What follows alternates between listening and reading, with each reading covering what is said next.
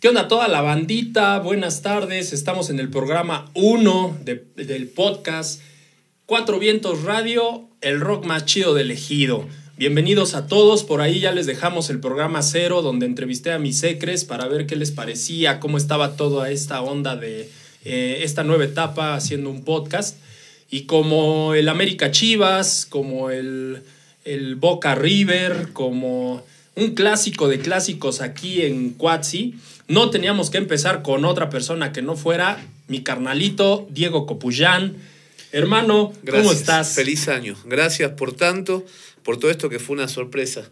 Y me siento, de verdad te lo digo, me siento como muy honrado y como que me queda grande esto. Yo, gracias, gracias por pues, tanto. Fíjate que yo estaba platicando con el Canuto, este, que ahorita todavía no ha llegado el Canuto que va a estar también presente en estos, en estos podcasts. Pero decíamos, oye, fíjate, cada que emprendemos algo, o Diego o Vista Point vienen y nos este, apadrinan. Entonces, qué chingón que vengas al primer programa de Cuatro Vientos Radio, el rock más y chido. Hoy verte, y hoy verte con el pelo suelto, se me dio. Oigan, sí es cierto, estábamos platicando cuando llegó que él jamás me había visto con la greña suelta, solamente con la greña amarrada. Al estilo Steven Seagal, viste exactamente. Entonces, pues fíjate que este primer programa también te quise invitar y yo te lo platicaba para que platiquemos junto con todo el público que nos está viendo y oyendo en este podcast de todo el movimiento de rock en tu idioma, eh, que es una etapa que, bueno, por lo menos a mí me tocó vivirla en mi adolescencia totalmente. Y tú eres una persona que la vivió desde adentro, desde todo ese, ese movimiento me imagino que tú en esos años, ¿qué estamos hablando? ¿Del 92? 92, 93. 92, 93, ¿tú estabas en Argentina? Yo estaba en Argentina y claro, y hablando de la segunda fase de rock en tu idioma, porque recordad que la primera es del año 85, 86. Lo explico así muy rápido, si me das chance. No, sí, sí, adelante, adelante. Luis Méndez, que era el presidente de BMG en ese momento, este, trae acá a tres pilares, como lo que fue Oscar López, Cachorro López y Gustavo Santaolalla. Okay. Entonces muchos grupos terminan grabando en Argentina y terminan siendo producidos por músicos argentinos. Eh, en ese momento, acá en México, cuando Argentina tenía Virus, Abuelos de la Nada, Hit, Charlie García, eh, Soda Stereo, Miguel Mateos, Claro, en México vos no podías entender que Jaime López y la Chilanga Banda era la banda de rock por excelencia. Estamos hablando del año 86-87. Que mucha gente te dice la parte comercial. Pero eso era lo que representaban a México. Estaba todavía insólitas imágenes de Aurora, todavía no eran caifanes. Neón estaban en ese proceso de armarse. Ya amantes, o sea, llegan un poquito después con esta disquera. Pero el problema es que, bueno, empiezan a traer productores, como lo que fue acá un amigo llamado Pablo Novoa, y empiezan, bueno, y era una época que México empieza a salir al mundo, maldita vecindad, eh, era una época muy grosa, pero alguna vez hablando con Aulón, como me dice Diego, es que la idiosincrasia, la producción que tenían los grupos argentinos, nosotros saliendo de los hoyos funky no podíamos tener eso. Y aparte, yo creo que sí se aprovechó esa coyuntura del movimiento de rock en tu idioma, en tu idioma que venía de Argentina y también la onda madrilista, ¿no? Los, los grupos que venían de Exactamente, pero después de eso es lo que te digo, después que Luis Méndez da ese lugar, llega la parte ibérica. Después de la parte ibérica llegan otras partes, que bueno, ya estamos hablando de algo más del 95-96, que viene la parte colombiana y toda la parte chilena y todo eso.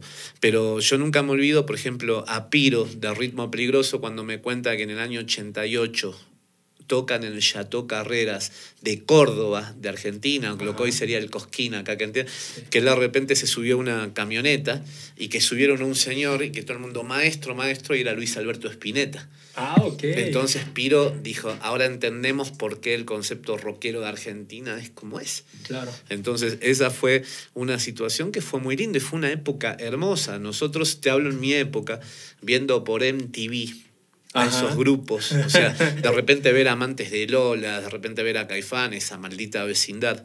Yo después tener el gusto, el honor de estar con ellos en algún momento trabajando, decías, wow, wow. Y también puedo hablar de algo, que lo puedo decir porque vos también fuiste causante de esto en el disco de Vista Point.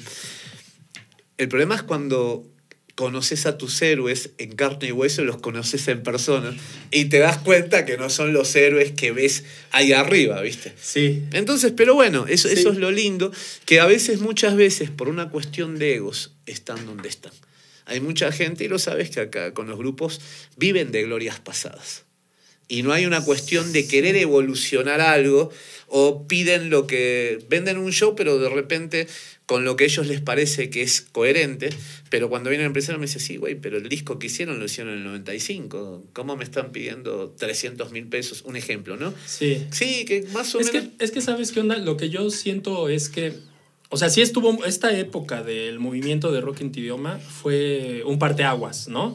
En el caso mexicano, pues sí nos ayudó a que salieran varios grupos de los hoyos funky y ya otra vez se, vie- se bien viera tocar rock, ¿no?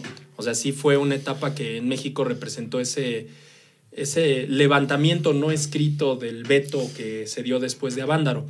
Y tienes razón, o sea, muchos grupos, eh, incluso mi maestro de guitarra, Mauricio, que le mando un saludo, él me decía, pues es que si tú ves tocar a un grupo de rock en tu idioma, en los noventas, en un video, y lo vas a ver hoy a tocar, y si oye igualito, hay un pedo.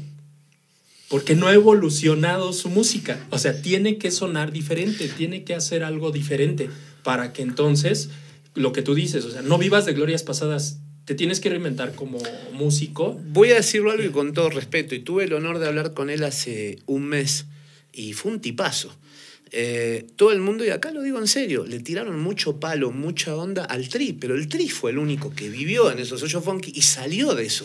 Sí. Con todo respeto, yo escucho en el sindicato a mucha gente que te habla de grupos como Tinta Blanca, Vuelo Libre, bárbaro, pero yo los conozco porque estoy dentro de este ambiente, pero la gente de afuera, Ujú. no hay un documental, no hay algo que documentó eso, porque sí, tocaban, pero quizá tocaban en la terraza de un lugar y, y los- eh, el único grupo que salió, el Tri, hacer eso y romper esas barreras, creo que fue el único que lo fue rompiendo. Cuando te hablan, yo por ejemplo era amigo de Paco Agruezo.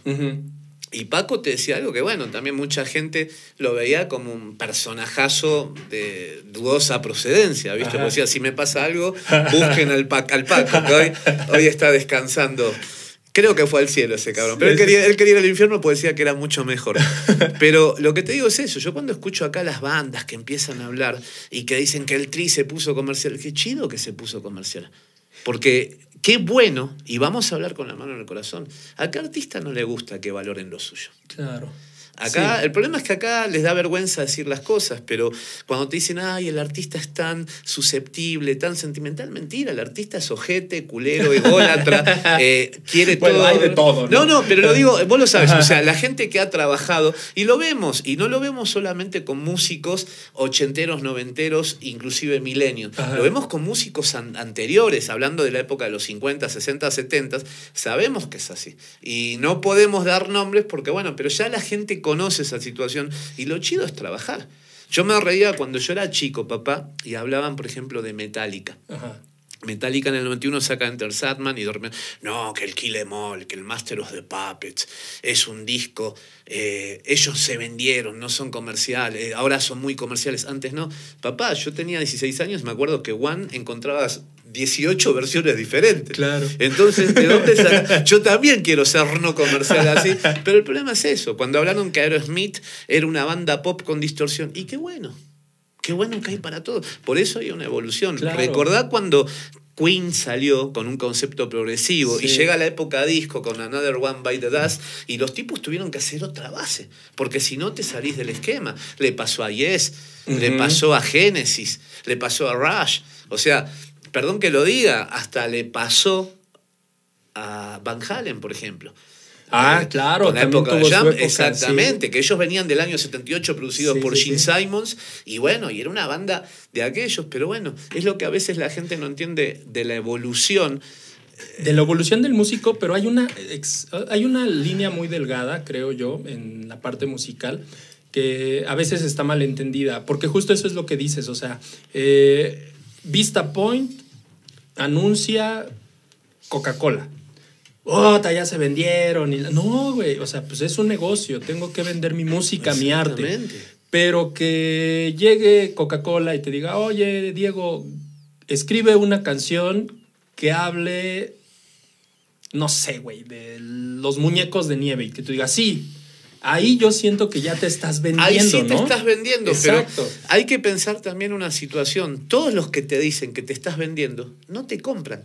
Te gorrean el disco. Entonces, a huevo me voy a vender cuando un cabrón. A mí me pasa, papá, cuando y vos lo sabés, Sí, estando atrás pasado. de Vista Point, y lo sabés bien, cuando de repente haces un evento y nadie te quiere apoyar, cuando ya el evento fue masivo, ahí todos se acercan. O de repente vas a tocar y pones una cuota de recuperación de 100 pesos, siempre te ponen un choro. En el Face, vamos a ir. Yo- Después terminás la tocada y tenés, no te miento, eh, Omar, 85 watts de la gente que se está excusando. Pero ¿sabes por qué es eso? Porque no tenemos que invitar a los amigos. Te pongo un ejemplo. Lo quiero contar con todo respeto. Sí. Vos con tu empresa como Sí, sí, sí. contador público, o sea, yo no puedo ni decirte cuánto es lo menos, decirte, güey, ayúdame a no pagar impuestos. Porque va contra tus principios y encima te voy a hacer goma, me vas a hacer goma, Claro. amigo, o sea, para no decir mierda. Sí, sí, Pero sí. Es, esa es la, la cuestión de lo que la gente hace. A mí me pasa cuando hago un show, no te miento, papá, tocamos acá en un teatro en Tlatelolco, quedó gente afuera cuando el show era gratis. Y cuando pedís una cuota de recuperación de 100 pesos con artistas de la talla, de la talla, como el maestro Luis Álvarez, el Aragán, y de repente es que te vienen con un show y decís, bueno, pero ¿quién es la situación? Vista Point se fue haciendo una banda, así me lo dijo Irving, un gran amigo, que me dijo, se hizo una banda de culto con la pandemia. Todas las semanas vienen 10 más a los que vienen. Y sí, y fue algo muy lindo, pero pues, ¿sabes por qué es eso? Porque no hemos llamado a los amigos. Los amigos te gorrean, te critican, y son los que hablan que uno se vende, pero son los que no te compran. Son los boludos que están atrás de una computadora escribiendo con un perfil falso. Perdón que lo diga así, pero es eso, hermano. O sea, Pues es que eh, fíjate que sí tienes razón. Muchas veces este, toda la bandita quiere ser fan, pero no quiere apoquinarle, ¿no? Sí, no sean gachos, o sea, sí, este, cuando tengan algún colega que va a algún este, evento, que va a tener algo, pues vayan y apoyen. O sea, esos. Digo, obviamente los 100 varitos, los 50 varitos son muy importantes, pero que haya gente es muy, muy, muy importante. Y pues también creo que regresando al tema de los noventas, o sea, justo en los noventas los conciertos se abarrotaban porque justo había una industria disquera atrás que hacía las promociones para, para los eventos. Siento yo que últimamente se han dejado muy abandonados a los, a los grupos, ¿no? ¿sabes lo que pasa? Es que se corrompieron mucho. Sí. Y, y la palabra, ¿cómo sería cuando se hacen, cuando manejan dos personas, los mismos pendejos que iban manejando fines de los 90 son los que siguen manejando, o sea, como que se van amotinando. Ah, ok. Es lo que te digo, y lo sabemos bien, lo hablamos antes de empezar esto, con la cuestión de, no vamos a dar nombres, pero con la cuestión de que si yo hoy voy, o sea, tengo que pagar este platos rotos para entrar a un Vive Latino. Y el Vive Latino te sirve, pero ¿cuánto te sirve? Una semana si no te pones a trabajar y no hay una metodología de trabajo atrás Sí, tuya. sí, sí. Ujú. Eh, muchos grupos preferimos salir a provincia a tocar porque ya se dieron cuenta de eso. Hay muchos monopolios que están reventando y a quien le duela, y lo digo de corazón, el propio músico destrozó la industria. El Ah, propio- A ver, eso me interesa. A ver, ¿cómo, sí. ¿cómo está eso? porque hay muchos músicos que han trabajado en las disqueras, hicieron un monopolio. Mucha gente puede criticar a bandas como Molotov, pero Molotov se parte en la madre trabajando. Me- Mucha, me y- consta. Y, te consta, y te consta por lo que estamos hablando. sí, sí, me El mejor contador del país, el contador de las estrellas. Pero lo digo con todo respeto, porque es como pasaba cuando la época del escaca. Y eso yo lo hablaba con Sax, mi hermano, eh, Eulabio Cervantes de La Maldita. Todo el mundo criticaba a Panteón Rococó, pero ¿por qué te pensás que Panteón llegó? Porque se partían la madre, eh, la madre hacían mercadotecnia, hacían merchandising y todas las demás bandas estaban así. Hoy te das cuenta, por eso los tipos tocan en una arena México y los otros están tocando en el patio de la casa de un amigo. No, y llenaron Y llenaron- Sol, ¿no? Ahora, ahora, te puede gustar o no, pero Sí, sí, sí. no lo hicieron mal. Ajá. Esa es es una frase que Sax siempre decía. Sax te decía, yo quizá no soy el mejor saxofonista de México, pero ahora, dime si lo hago mal. Te puede gustar o no, pero quizá no lo hice mal. Y es verdad, era Sax, Sax quedó en el mundo. Así es. Eh, es esa la situación. Un beso al cielo al maestro. Pero es lo que te digo, y vivir de eso, de resucitar algo, de que no es. O sea, acá todo el mundo se empieza a aborazar. Hay muchos proyectos que ya llegan a un momento que son hasta caricaturas de ellos mismos. Los ves con el concepto de que llegan los noventas, el pop tour, y no sé. Ah, lo- ok, o sea, lo ves con muchas bandas porque. refritos, ¿no? Refritos, exactamente. Pero son músicos de músicos que estuvieron en un proyecto. Claro. Entonces, los meten hoy en una disquera. A mí me pasó y tú lo sabes. Sí. O sea, estando como este manager, como AIR de una disquera. Y sí, podés transar, pero ¿qué pasa si yo llevo a mis amigos, te llevo a vos a tocar? Te- o sea, con todo respeto, vos sos un gran músico, pero no estás las 24 horas trabajando como músico. Ajá. Entonces, pero de repente no le dan lugar, pero también el problema pasa por otra cuestión. Acá mucha gente se queja y no hace. ¿Me entendés? Y no, ¿y por qué a él le pasó? ¿Y por qué le pasó? Porque él está buscando. Mucha gente te dice que todo es cuestión de suerte. No, no, es, la suerte la tenés que buscar.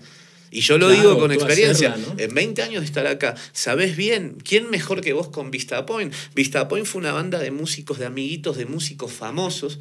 Y hoy es una banda emergente que estoy golpeando las paredes, las puertas, para que la gente sepa, sí, saben que el proyecto, pero vuelvo a lo mismo. Me es más fácil a mí armar un homenaje a Vilma Palma, que te puedo asegurar que nos puede ir poca madre. Pero creo que una evolución sería eso, o hacer un concepto de homenaje a rock argentino, ¿por qué no? ¿Por qué no lo puedo hacer? Qué mejor que, con todo respeto, viví esa época, aunque era muy chiquitito, este, pero bueno, eh, el problema acá es que la gente se queda en algo y se queda. Te lo pongo de esta manera. Estamos acá y de repente ahora se está inundando esa parte, eh, esa parte tuya. Vos te empezás a remangar eh, los brazos y, y yo de repente me quedo acá mirando. Cuando veo que más o menos el agua te llega acá, ahí te, te ayudo. ¿Qué es lo que hace la gente? ¿Qué es lo que hace cuando salimos a tocar? No podés gorrear a tu amigo. Si viene un orfebre, si viene un artesano y te trae una pieza que con 130 pesos estuvo dos, tres horas o quizás estuvo 10 segundos en hacerlo, esos 130 pesos es para ayudar a su familia a comer. No puedes decirle cuánto es lo menos. Pero lamentablemente, es ¿qué es lo que costumbre. pasa? Pasa con los pendejos que quieren presumirle a una mujer en un antro, de repente, y sacan, no sé, no le pagan a Coppel, no le pagan a las empresas a donde deben, pero dejan unas propinas espectaculares a los meseros. Y de repente van a una comercial con la familia y a los cerillitos, a los señores de 80 años, ni siquiera le dan dos pesos. No, eh, no tengo cambio. Anda y cambia, cabrón. Ujú, ¿Qué es lo que pasa con, nues- con los músicos? Eh, ¿Por qué te pensás que a Vista Point nos quieren? Porque vamos a tocar y cuando nos atienden, vos sabes bien, papá, yo no tomo alcohol. Pero es lo que hablo siempre con la banda, que nos vean bien. Porque el, el, el, el mus- el- perdón, el mesero que nos viene a atender, si vos le estás pidiendo chelas, él le está pidiendo chilaquiles, el otro le está... Loco, dale aunque sea 300 pesos, hace que ese chavo se vaya feliz a su casa, porque no solamente esos 300 pesos son para él, hay que repartirlos entre toda la comitiva. ¿Cuánto le queda al mesero? ¿150?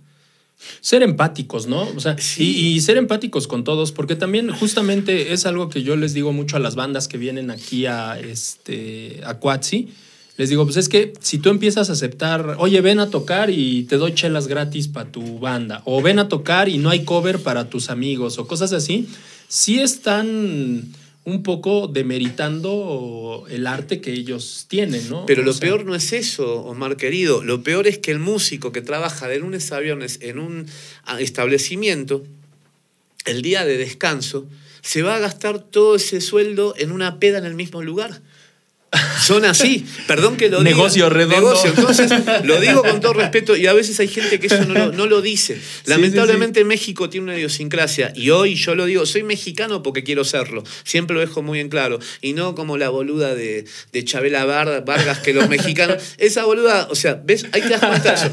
Ella hizo que su relación afectiva con Frida Kahlo sea más famosa que su propio talento. ¡Qué mal! Ok. Es como que yo hoy, en vez de salir con vos a tocar en la Rolling Eh, que salga en una portada, no, prefiero salir en TV y Notas. Ese es el problema de los artistas.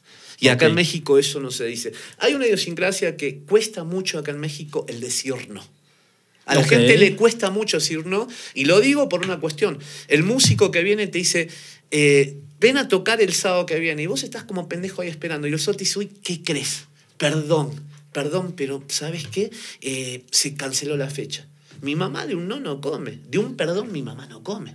Entonces, Claro, Y cuando bien te va, ¿no? Porque y luego cuando bien termina va. la tocada y te dicen el Papito, clásico no salió, ¿no? Papito, estuviste con nosotros en el principio del disco Efecto Play hasta el Sí. final. El ir a buscar a los artistas, fue un disco con 18 artistas rock en tu idioma.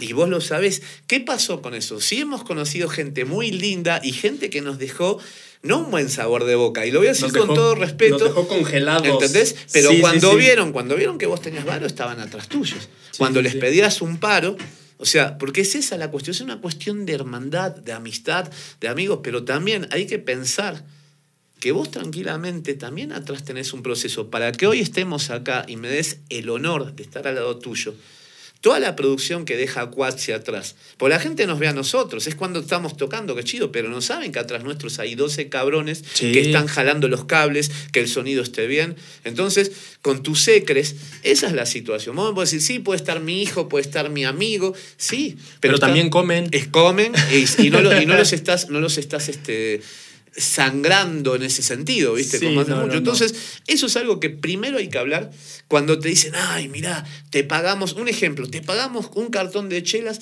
loco, te cuestan 7 varos cada chelas. Si la estás vendiendo en 40, no se las cobres a los músicos en 40, cóbraselas en 20, ganale, pero no los chingues. Claro. Y eso es algo que pasa. Entonces, el problema es cuando un músico se convierte en empresario, que disque empresario. Y hacen un desastre. Es lo mismo que vayas, no sé, al baño y en, el, en la taza yo te ponga, no sé, una piraña y vayas a hacer del 2, lo más factible es que, bueno, te amputen los huevos. Es lo mismo, ¿viste? Y eso es lo que pasa con, con gente acá. Pero el problema es que Pues- la gente no lo dice. Claro, es que aquí también es, es mucho el, el miedo a la honestidad, ¿no? De que alguien te diga las Te voy a cosas contar que me frías. pasó, no voy a prender fuego, pero hicimos una tocada en la Condesa por medio de un amigo que adoro y casi madreo de verdad, y lo digo en serio. Me, me pagan el dinero que no era, gracias a mi amigo logro el dinero, me quisieron chorear y encima me dan un billete de mil pesos falso. No, es cierto.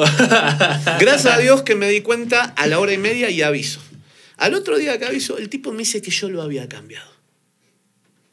Y lo peor de todo, Ajá. lo peor de todo, que el chico que estaba de seguridad, hace seis meses yo le di un curso con respecto al sambo, Ajá. y este lo llamó porque le dije, estoy a un minuto, porque encima me hiciste tocar a la hora que tú querías. Tenía que arrancar a las 9, arranqué a las 11. Esperamos la gente, llené el lugar. Una chela la estabas cobrando en 80 pesos. Ajá. ¿Eh? Yo hubiera llevado la fiesta con mis amigos a otro lado. No los hubiera sangrado a esa gente. Más sin embargo, la gente vino a ver a Vista Paul. El lugar estuvo en una capacidad de un 92% lleno. Ujú. Ni una mesa de ellos. Y encima no me quería pagar y me vino con un choro. Le dije, estoy a un segundo de perder mil varos y darte una putiza y te voy a llevar, vamos a ir a un ministerio De, público. de pagar, de pagar la Claro. putiza más cara. de-. Claro, pero ¿qué fue lo que hizo? Y se asustó cuando llama a seguridad y el chavo de seguridad le dije, acordate de cuando te enseñé el curso de Sambo, te enseñé las tomas, no te enseñé las contratomas. Si te vas a pelear conmigo, con gusto voy a aceptar si vas a defender, defender a este pendejo. Ajá. Me pagaron los mil pesos. Entonces, quiero que me entiendas, sí duele, Sí. porque, o sea, ¿dónde, ¿quién caga a quién? ¿El artista caga al manager o el manager caga al artista? ¿El directivo Uf. caga al futbolista o el futbolista caga al, caga al directivo? Eh, acordate acá con Don Chupe Chupe y este, el molacho, o sea, cuando cagaban, o sea, los polivoces mostraban bien el ejemplo del boxeador como Exacto. al púas, como lo... Bueno, y yo voy a Todo se lo trabajar. debo a mi manager, ¿no? Decía. Y no te miento, al momento de cobrar, de repente le digo, eh, faltan 500 pesos, me dice el chavo, me dice, no, este billete es de mil. ¡Wow! Le dije, uno de mil. Lo toco así, no te miento, tenía hasta relieve. Pero al otro día yo tenía que depositar en el Oxxo un dinero, que en el Oxxo no te aceptan billetes de mil varos. Ajá. Y de repente me dicen, señor Diego, este billete es falso. Y te sentís, o sea, te, te insultan tu inteligencia. Y después cuando vas, te dicen, no, quizás, no sé si lo cambiaste. Pero es que, ¿sabes qué onda? Bueno, o sea, vamos a, a pensar bien que se equivocaron y te dieron. Bueno, más bien que ellos también lo recibieron falso. Pero yo creo que el agravio está al decirte, no, güey, tú lo cambiaste. No, esa es una, eso fue. Y lo otro es que vos lo revisaste. O sea, me trató de pendejo a mí y al cabrón que estaba ahí. El chavo que estaba ahí, pobrecito asustado. Pero a la acción, reacción. Y encima de que me están transando, se están haciendo los enojados. Ah, ok. Entonces, esa es la situación. Entonces, sí, cuando me puse mal, dije, estoy un segundo de perder los mil dólares, pero te voy a dar una putiza y te voy a pagar yo a vos en un... mi-". No, le bajó. ¿Cómo puedes creer que en un segundo me terminaron pagando? Y no es una cuestión de hablar mal o una cuestión de eso, pero es algo que duele mucho, papá, dentro de la escena, que cuando sos educado de pendejo no te pasa, no te bajan.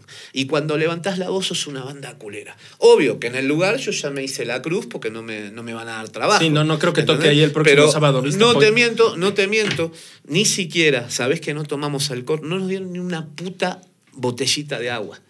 La gente, el, el público fue quien me entregó una botella de agua. Decía, bueno, güey, ya, ya estuvo. Y sin embargo, a un pendejo que trae eso, o sea, y no es hablar, en este caso sí tuve que pararme un poco el cuello, porque se lo dije, en el mes y medio que abriste, trayendo a todos los músicos en fila, no van a tener la trayectoria que yo en 30 años tuve.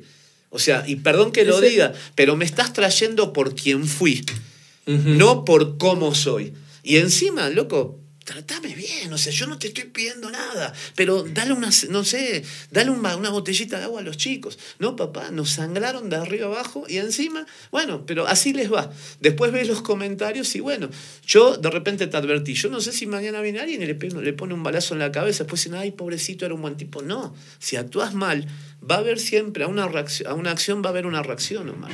Y, y justo ahí, este, o sea, esta, esta parte que estás comentando tú, digamos que tú traes toda la experiencia de pues, todas las tocadas que has tenido y a ti te tocó también la opulencia o la mejor etapa y ahora pues hay que chingarle, ¿no? Y justo eso es lo que estamos hablando, ¿no? O sea, lejos de, de que el movimiento de rock en tu idioma fue un boom y te llevó de gira con este, Sí. Vilma Palma y pues, te fue muy chingón por lo que luego hemos platicado, ¿no? Que fue una época... Fue una época muy buena, pero cuando de repente estás acostumbrado a eso, Ajá. no sabes qué es lo que viene después. Entonces, claro, cuando mirás hacia atrás hiciste un desastre de tu vida. No, no fue mi caso, pero se- se- te separaste tres veces, dejaste hijos regados y de repente llega una situación que es bueno el golpe, que la vida te dé el golpe. Hay una ventaja muy grande. Cuando caes, la única salida es hacia arriba. Muchos se quedan ahí abajo. Exacto, es que a eso voy. O sea, este. O sea, tuviste esa buena etapa en los noventas Ujú. y ahora, pues tú sigues tratando de reinventarte, tratando de salir Exactamente, adelante. nos tratando de- reinventamos. exactamente, para que. Pues no tanto, o sea, como tú dices, no tanto presentarte, jamás en la vida yo te he visto presentarte como Diego Copuchán, Vilma Palma, jamás, sino siempre es la, la misma gente es la que dice, ¿no? De que tocaste ahí, que Tiene que haber, ahí. exactamente, pero yo quiero que me entiendas, y lo voy a decir con todo respeto. Vilma Palma fue una banda hermosa. El pájaro, si vos pones a pensar, Vilma Palma tenía dos chicas preciosas, pero ¿quién es la imagen de Vilma Palma? Era el pájaro, el cantante. Sí. Que hoy lo ves y es Donald Trump, de, Ah. de aspecto. ¿Entendés? Destacaba por ser una banda de pelo de peli largos y hoy hay muchos que están calvos, eh, por ejemplo. Y, y bárbaro, pero wow, llega gente hermosa Sí, sí, sí, acá, adelante, adelante, adelante. la producción divina. A ver, quiero hacer este preámbulo antes de cualquier cosa. Este, obviamente estamos en el programa 1 del podcast de Cuatro Vientos Radio, el rock más chido del ejido. ¿Y quién chingados creen que llegó tarde? O sea, imaginen Lo quién chingados acaba de llegar. Entonces, en teoría, este, este cabrón de Canuto debía haber llegado temprano, pero este, va llegando tarde, como siempre. Siempre para marcar algo. Tarde, pero seguro. Feliz año, Canuto. Dice, tarde pero sin sueño. ¿Qué onda, mi. Ben? Pues este, pues aquí llegó el canuto, perdón por la interrupción, pero siempre o pone el video tarde o llega tarde el canuto para no... Es toda una tradición aquí en Bueno, pero eso creo que puede servir, ¿sabes por qué? Por los horarios de la gente que nos puede ver. Como nos ve gente de Argentina, ge- ¿viste, viste que lo- eso puede influir. Ah. Perdón, a- la cagué. Horario México, güey. no horario Argentina. Como el boludo que la vez pasada puso algo que dijo ni Martin McFly, que es verdad. Salió un avión el tre- del primero Ah, de sí, enero nota, sí. del 2022 de China y llega el 31 de diciembre del 2021, 10 y media de la noche, a Los Ángeles. Sí, boludo, porque el Oriente siempre está una, un día más adelantado. Entonces ya no estén jodiendo. Entonces, al otra te aclaro en, en qué horario, en qué horario. Pero, pues, Me encantó el corte de pelo a los Rick Astley, esa está espectacular. ya. Ya, donde está esa mata Brian May, ahora tenemos el concepto más este bolchevique, pero bueno, así que. Pero bueno, sí, entonces te decía, este, o sea, tu etapa en Vista Point, en el rock de los 90 estuvo muy chingona, pero tú dices, como artista debo seguirme reinventando. Ahora, obviamente hay una situación, como tú dices, hubo un declive que no veían venir. Yo me imagino a veces que es como los futbolistas, ¿no? Que están en la cima, pero no toman en cuenta que a los 32 años, güey, Exactamente. ya son viejos, obsoletos, ¿no? En el fútbol. Entonces, pues, ellos no toman en cuenta esa curva hacia abajo, ¿no?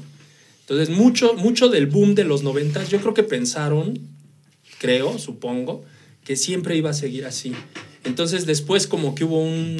como que se despersigaron todos, como tú dices, unos se fueron a las disqueras, otros se fueron a representar otras bandas, otros pusieron un estudio de grabación. Otros fueron estafadores. Otros fueron estafadores, otros son, este, o sea, como que nada más están viviendo de sus viejas glorias, ¿no? Este, pero aquí el mensaje o lo que estamos ahorita platicando es, como músico, sea que estés empezando con tu banda ahorita ahí en tu garage o en el cuarto de tu casa, que muchas banditas este, que hemos entrevistado aquí en Quatsi nos dicen, no, pues nosotros ensayamos en, en nuestra recámara, ¿no? Perfecto.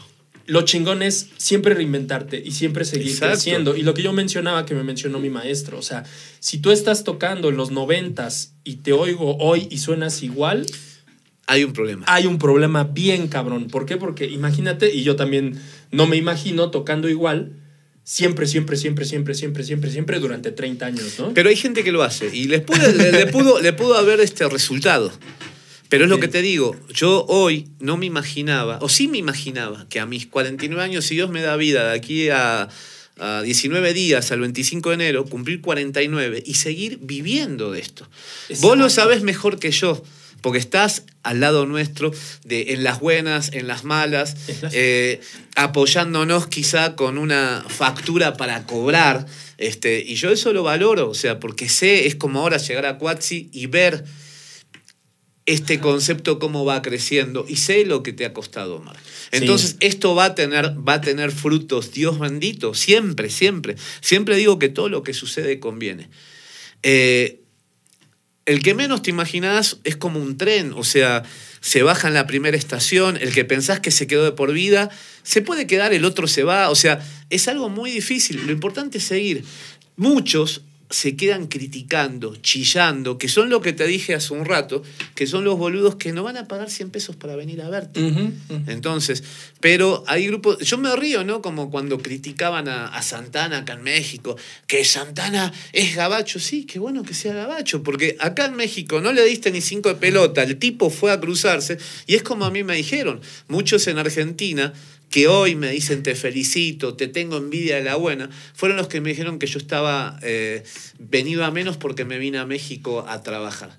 Pero Wow. yo sigo trabajando y gracias a Dios estoy bien, o sea, y sigo haciendo esto, sí cobro derecho de autor, o sea, no me va mal, pero atrás de eso la gente no sabe que tengo una familia, que tengo una madre, que tengo una mujer, que tengo hijos, que tengo perros, y ellos comen, ¿entendés? Entonces, esa es la situación. Yo soy muy feliz de hacer esto y, y soy muy feliz que hoy en Cuatsi me estén diciendo de venir a hablar quizá pendejadas.